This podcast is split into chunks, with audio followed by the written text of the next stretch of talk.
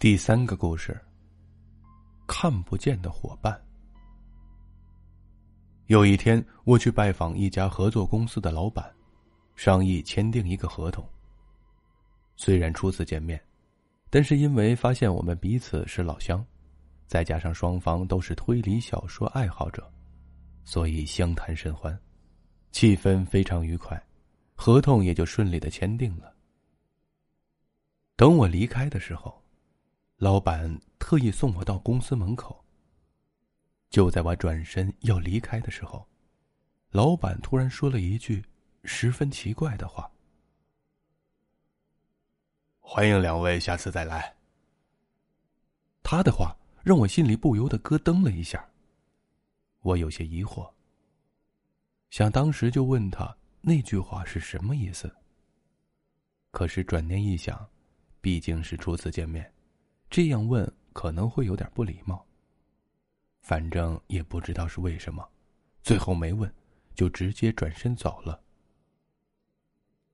直到两个月后，跟那位老板混成了熟人，我才找机会提出了那天的疑问。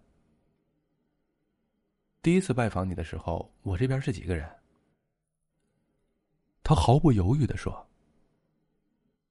两个呀。”你和一位浑身穿着黑色西装的年轻男子，进屋后他就一直坐在你身边，自始至终一言不发。最初我还有些奇怪，后来一想，他可能是你带的徒弟吧，在旁边向你学习如何洽谈业务。哎，对了，后来怎么就没见过他了呀？他为什么不跟着你来了？我没有回答他，只是微笑一下，搪塞了过去。要不然呢？难道要让我告诉他，第一次拜访他的时候，只有我一个人来？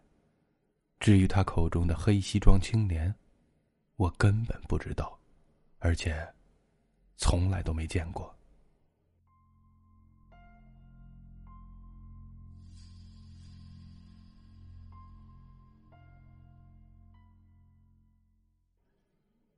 第四个故事，另一个我。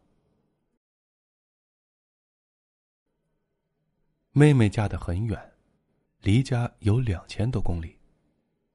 那时候交通不便，回家一趟很不容易，所以她常常隔上两三年才回来一次。家里人很想她，每次她带着孩子回来，都是家里的盛大节日。有一次，妹妹让人捎来信说，她要带着两个外甥，某月某日乘坐某次车回来。到了日子。我就早早的去车站接他们了。等他说的那次火车到站后，旅客们陆续的走出了车站，直到人都走光了，火车也开走了，我也没有见到他们的身影。我怕是记错了车次，就去车站问询处询问，确认了那天从他们那儿过来的只有这一趟列车。想了想，我又担心他们是道路不熟，找错了地方。就在车站广场徘徊等待了很久，直到天色已晚，才抱着他们可能没来这样的想法，懊恼的回家了。可是，一回到家中，我居然发现妹妹和两个外甥就在家里。我问他：“哎，你们是怎么从车站过来的？”妹妹居然惊讶的反问。是你接我们来的呀！一出站我们就看到了你，是你接的我们。后来我又问了两个外甥，他们也都说是我接他们回来的。可是，我并没有接到他们呢。那个替我接他们的我，究竟是谁呢？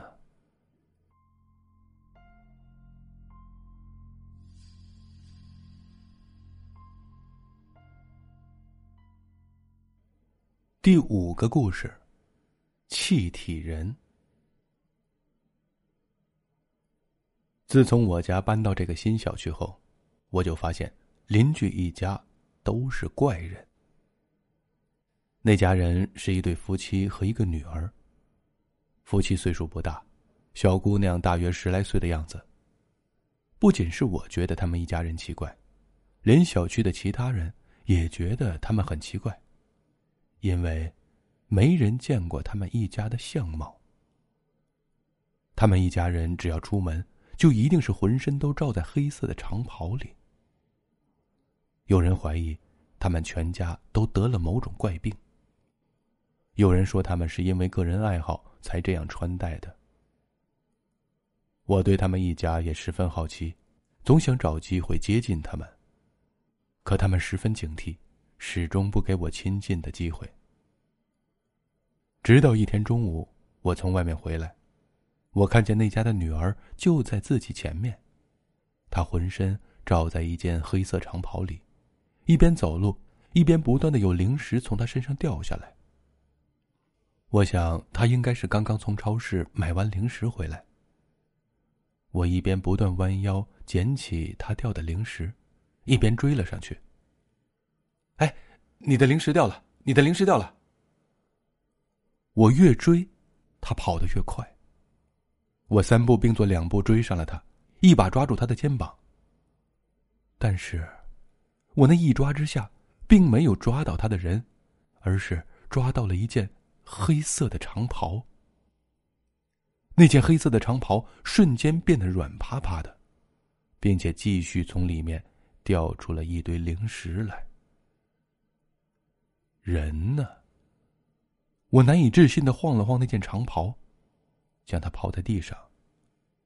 确实，那只是一件衣服，人哪里去了？我不由得愣在了那儿。这时，地上的那件长袍像充了气一样，再一次慢慢的鼓了起来。从外形看。就像是一个十来岁的小女孩。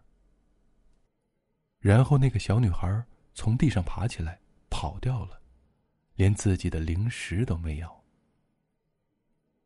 我怀疑他们一家都是气体人。可是已经没有机会验证了，因为第二天他们全家就搬走了。